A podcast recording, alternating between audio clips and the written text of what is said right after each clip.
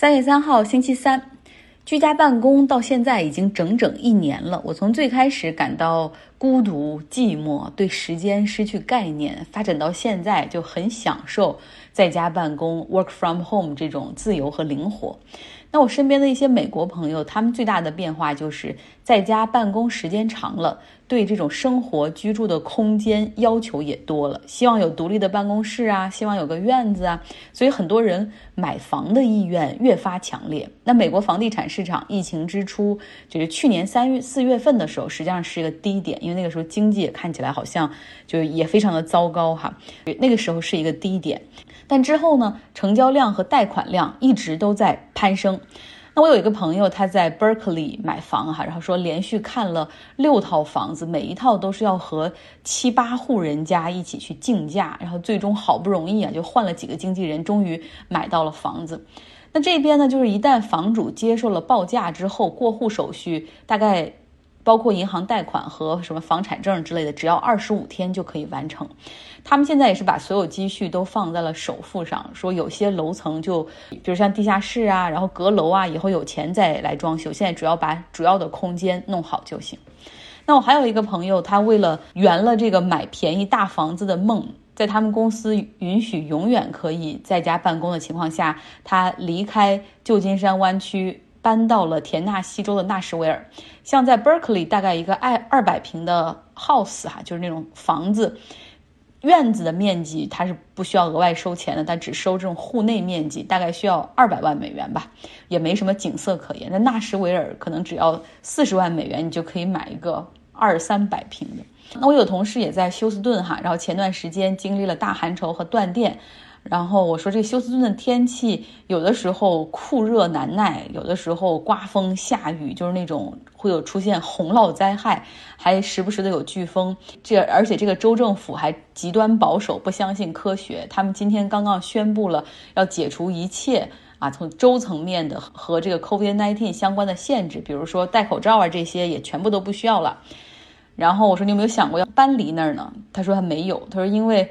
休斯顿圆了一个就是大房子的梦，就这个地方的房价很便宜，别看这儿经济还挺好，但这里呢，只要刚刚毕业，他说有工作的这种都可以轻松的开始去看房子。他说他们那儿买房的首要考虑不是说 location location location，而是面积面积面积要三百平左右吧起哈。当然，因为那个地方的税也很低，那也有很多现实的理由啊，把他留在了休斯顿。好，接下来说新闻。克里斯蒂拍卖行最近拍出了一幅前英国首相温斯顿·丘吉尔的油画，哈，一千一百五十万美元成交。丘吉尔是非常知名的政治家，哈，但是却是非知名的艺术家。他这幅画呢，画的是摩洛哥的库图比亚清真寺，创作于卡萨布兰卡会议之后，也就是一九四一年一月份的时候，当时正处于第二次世界大战的焦灼期。他前往卡萨布兰卡和美国总统罗斯福在那儿会面。当时呢，摩洛哥刚刚被盟军攻下，三大巨头中的另一个斯大林也被邀请了哈。但那个时候，欧洲东线交火激烈，斯大林格勒的战役还在进行之中，所以斯大林就没有来。那这个会呢，讨论了九天的时间，确定了在非洲、地中海、欧洲和太平洋战场对轴心国作战的一系列问题。会议结束之后，很有心情的丘吉尔还邀请罗斯福共同前往摩洛哥的马拉喀什，说：“我想带你一起去目睹一下阳光照耀下的库图比亚清真寺。”那罗斯福他说事情很多没法去，他就回国了。丘吉尔自己去了之后，把看到的景象画下来，形成了这幅油画哈，并且呢，他很会做人，将这幅油画作为私人礼物送给罗斯福。那么这幅画呢，也是丘吉尔在二战时期的唯一一幅油画作品。那因为这个是送给罗斯福的私人礼物，所以他去世之后，这个画自然也就成了他们家族的财产。罗斯福的儿子继承了这幅画。五十年代的时候，显然是看不上这幅画的艺术价值和升值潜力，哈，就把这幅画给卖掉了。几经转手，在二零一一年的时候，这幅画是被布拉德·皮特给买下了，送给了他的妻子安吉丽娜·朱莉。那么昨天呢，克里斯蒂拍卖行他所拍卖的这个画哈，实际上拥有者就是安吉丽娜·朱莉。丘吉尔非常喜欢画画，他那种喜欢的程度，我是今天才知道。嗯，他呢年轻的时候在政治上受到排挤之后，妻子说：“咱们去乡下小住一段时间吧，你缓解一下。”然后他弟弟也来访，他弟弟的妻子呢是个艺术家，就鼓励丘吉尔说：“你可以画画来消遣呐，然后排解心中的不快。”后来他就迷上了画画。回到伦敦之后，还在一个画材店开了一个账户，哈，就是可以定期的来买油料，然后松节油、画布、画架等等，然后记账。他喜欢画色彩明亮的那种风景画，金灿灿这样明亮的风格多次出现在他的画作之中。那他也非常喜欢和艺术家交友，然后非常的谦虚，请教指点。呃，和他在政坛上后来的那些风格是截然相反的。他呢，在画画中总能寻找到宁静哈，包括后来他卸任英国首相之后，就是他有很多随从在的情况下，他只要画画，别人跟他说话他都听不到。他喜欢画静物哈，画自然，画人文风光。丘吉尔的作品也确实非常多，比如说他曾经六次去过摩洛哥，就光画摩洛哥的画，大大小小有四十多幅作品。大概是因为。库图比亚清真寺这幅画中有这么多的故事哈，你看它的主人从从罗斯福后来变成了布拉德皮特夫妇，然后这俩人还离了婚，所以这而且还涉及到第二次世界大战，所以这幅画的拍卖价格尤其的高哈，一千一百五十万。在当晚呢，还有两幅丘吉尔的画作拍卖，那其实价格也只不过只有一百五十万左右，就是一个零头的感觉。丘吉尔其实还很擅长写作哈，这个大家都知道。他在一九五三年的时候还获得了诺贝尔的文学奖。诺奖的评委当时还说了，说我们这可不是战后啊这个头脑发热的决定，那是因为八年里面其实我们已经三次考虑过他了。丘吉尔的传记、演讲稿、回忆录都很有可读性哈，然后有他对自己和那个年代很清晰的认识。所以不会画画的政客不是好作家，这是我为今天微信公号起的名字，也摘取了几张丘吉尔的画作。大家如果想欣赏的话，来到微信公号张奥同学。其实疫情到现在一年多了哈，丘吉尔的画也是最多的被这种讲英语的国家的政府所引用。比如说有了疫苗之后，很多国家都引用了丘吉尔在一九四二年的演讲哈，就是告诉百姓说：“This is not the end。”这可能不是黑暗的结束，It is not even the beginning of the end，也可能还不是结束黑暗的开始。就这些话都是都是来自于他的演讲，在二战最艰难的时候，那个时候他对百姓说要 keep calm and carry on，就是你要保持淡定哈，然后我们团结在一起。这个话现在也是被经常用到。那现在呢？当一些政府要求百姓减少外出的时候，像这个爱尔兰的总理就说过：“Never will so many ask so much of so few。”这个完全是丘吉尔的原话哈，就是说，就是从来没有要求过这么多的人，只要做这么一点点就可以帮助这个国家。所以他的话哈是在疫情期间重新又火了起来。好，来关注尼日利亚被绑架的孩子们。绑匪今天释放了上周五绑架的二百七十九名国立科技中学的女学生们。虽然是没有人受伤，所有人都平安回来了，但是你能看出这些孩子们在过去几天就没怎么吃东西哈，很多人是被搀扶着，身体也很虚弱。军方在第一时间也给他们发了食物和水。那政府方面是否认对绑匪支付了赎金，因为不希望引来更多的效仿。但实际上。据当地媒体报道说，为了救回孩子们，政府不仅是给了钱，而且还给了汽车。来到黎巴嫩，黎巴嫩的经济继续恶化，它的货币哈黎巴嫩镑对美元进一步下跌，目前呢是九千九百黎巴嫩镑对一美元。不过呢，这个官方银行的这种外汇挂牌价是保持在一千五百二十黎巴嫩镑对一美元，实际上你是兑不到的哈。只能按照那个黑市的价格，还有可能。在二零一九年十月，黎巴嫩的政坛危机之前，如果当时按照这个外汇的市场价，黎巴嫩最低工资折合成美元是四百五十美元一个月，而现在折合成美元，就最低工资只有四十七美元了。所以你可以想象，这个购买力降低了多少。去年呢，因为疫情和市中心港口仓库的大爆炸，黎巴嫩经济预计缩水百分之二十。那目前呢，它仍处在一个阻隔困难期，就是这么长时间了，就连连新政府都还没有产生。城门失火，殃及池鱼。它的邻国叙利亚，它的货币对美元也出现了大幅的下跌，现在是一美元换三千九百叙利亚货币。原因呢是有两个哈，因为这两个国家经济联系很紧密。然后第二个原因呢，就是叙利亚的一些中高层收入的这些人，他们会之前把钱存在黎巴嫩的银行里面，但是现在呢，因为黎巴嫩它对于外汇进行了管控，所以叙利亚人想转钱也很难了。在没有这些乱七八糟的之前，哈，黎巴嫩也被视为是中东的一个金融中心。好，接下来继续请出 Robert 来给大家讲一讲《纽约客》上的那篇文章哈。外星人路过地球了吗？宇宙中可能有十五到二十亿颗行星，它的那种位置理论上是可以孕育生命的可能性。那我们刨出一些可能大气条件的一些因素，那可能还有几百万颗行星在整个宇宙中有孕育生命的可能性。那么，如果真的有外星生物，他们会是什么样子呢？美国国家航空航天博物馆的馆长艾伦斯托凡，在几年前是美国宇航局的首席科学家。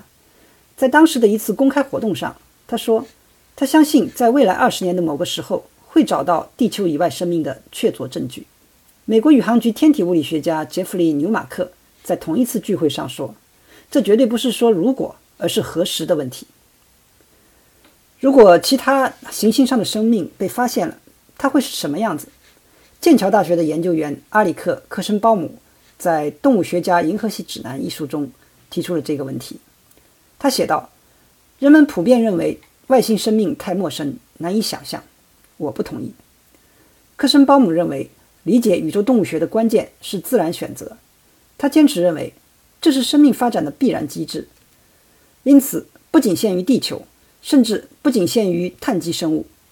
不论外星人的生物化学功能如何。”自然选择都将是其背后的原因。科申鲍姆说：“从这个前提出发，其他行星上的生命进化，即使不是沿着与这个行星上的生命相同的路线进化，那么至少也是沿着一般公认的路线进化。例如，在地球上，大气主要由氮和氧组成，那么羽毛是有用的；而在一个云层由氨气构成的星球上，羽毛可能就不会出现。但我们不应该感到意外。”我们也会在这里观察到相同的飞行功能。同样，科森鲍姆写道：“外星生物也容易进化出某种形式上的陆上运动。外星行星上的生命很可能会有腿，也会有一种类似于性的生殖方式，以及某种交换信息的方式。黑暗中的外星人会像蝙蝠和海豚一样发出咔嚓声。晴朗天空中的外星人也许会互相闪烁它们的颜色。”假设外星生命确实存在，大部分似乎都是微观的。当斯托凡说“我们很快就会找到它”时，他是这样说的：“我们不是在谈论小绿人，我们说的是小微生物。”但是研究动物学的科森鲍姆直接跳到了复杂的生物体上。在地球上，许多动物拥有我们广泛称之为智力的东西。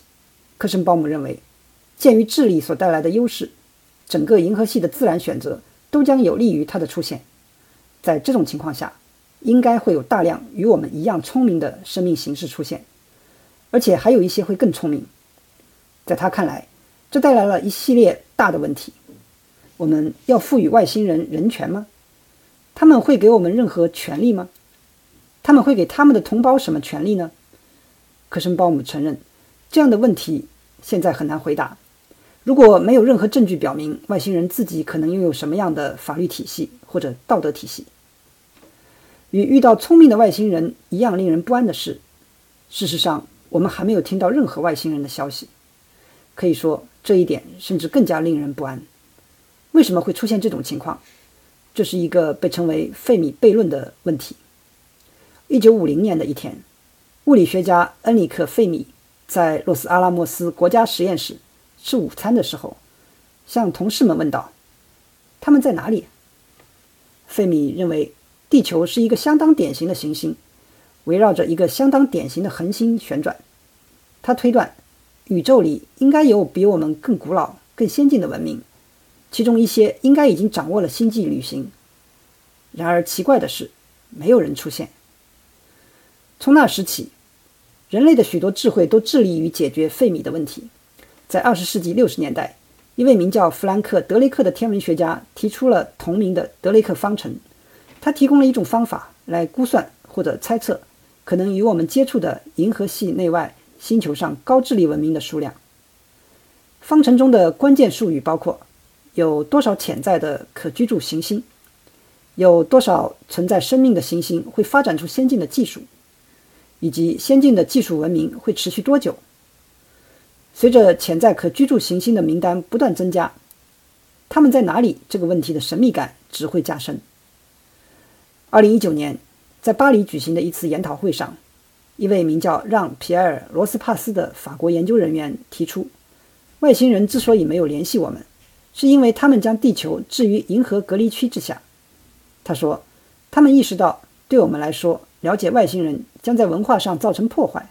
明天继续来请 Robert 讲一讲哈。那这么多有外星生命存在的可能性，但是为什么到现在他们都没来找过我们？结尾来说一说巴基斯坦。巴基斯坦这个国家是总理负责制的国家，它的选举呢就是跟英国一样，你就是选票去选的是议员，最终呢多数党的领袖将成为这个国家的总理。但如果你去看它政府更迭的历史，哈，会发现很长一段时间里，这里都是由军政府控制的。那它这种 military 和 civil society 之间的矛盾非常的明显。真纳，巴基斯坦的国父，在建国之后的第二年就就因为肺癌而去世。那与他共同领导穆斯林联盟的同样威望很高的阿里汗。担任了巴基斯坦的首任总理，那他也建立起了一一整套哈对国防和军事的监督和管理体系。那由文官来整个领导国防部，完全将军队控制在政府之下。地缘政治和印巴冲突等一系列的战争哈，这个军队中的一些高层，他们开始对政府表示不太满意，比如说政府总是投降啊、求和呀，然后。而后呢，他们又认为说巴基斯坦和西方国家走得太近，然后而且沾染了那些腐败之风，也很看不惯。再就是后面克什米尔战争哈又一次的升级，然后巴基斯坦呢开始加大对军事的投入，军人也逐渐开始在国防事务中的话语权增大。他们中间有很多人其实是在英国受过很好的训练和教育，参加过第二次世界大战的那种军人精英，那他们的野心也就越来越大。在一九五一年的时候，威望很高的那个首任总理阿里汗，他被极端民族主义者给刺杀了。呃，在在这儿多插一句，刺杀哈，就是这个印巴分治的过程中，不论是印度还是巴基斯坦这边，大家都拼命的去煽动这种民族情绪，那所带来的负面的影响就是这个极端狂热的这种民族分子，他对政客的刺杀。像圣雄甘地，印度那边他是被印度教的狂热分子刺杀了。这个阿里汗呢，在刺杀之前，他总共担任巴基斯坦总理一千五百多天，也就差不多四年多的时间吧。那这个执政记录哈，大家记住，居然被保持了六十三年。也就是说，巴基斯坦的政坛并不是那么的稳定。阿里汗死了之后，政局动荡哈，然后争权就政客们争权夺势，军中呢又逐渐形成了一种新的认识，就是这些政客只会夸夸其谈，政府极其低效，而且巴基斯坦百姓。文化的水平也比较低，根本就不适合民选。终于在一九八，终于在一九五八年的时候，这些军人精英哈从幕后走上了前台，接管政府。军事统治一直持续到一九七一年，十三年之久。军方呢一直把自己看成国家的监护人。之后虽然断断续续哈，迫于民众的压力，短暂的还政于民，在一九七七年的时候再次进入军事独裁。而统治者就是我昨天讲到的那位齐亚哈克。军政府有一个很大的特点，就是他他一上来就是要解散政府，不需要总理了。这个军事强人通常是这个总参谋长就要出任总统。回忆一下，大家回忆一下，我们经常说巴基斯坦是巴铁哈，但是从民间来说，包括我都说不上巴基斯坦几个总理的名字，因为他政府更迭确实太频繁了，而且长时间是军人执政。然后这就又出来一个隐身的问题哈，印巴分治之后，其实地缘政治和这种军事的紧张是相互的。那为什么巴基斯坦在这种条件下就出现了军人政府呢？而印度就从来没有出现军人政府呢？所以历史真的是有一种怎么样的偶然性在其中？印度的这种军事力量应该也不弱，对吧？那为什么印度真的就从来没有出现过 military coup 呢？就没有出现过这种军人掌权呢？明天哈，我试试着给大家解释一下这个问题。当然也欢迎朋友们贡献一些想法。好了，今天的节目就是这样，希望大家有一个愉快的周三。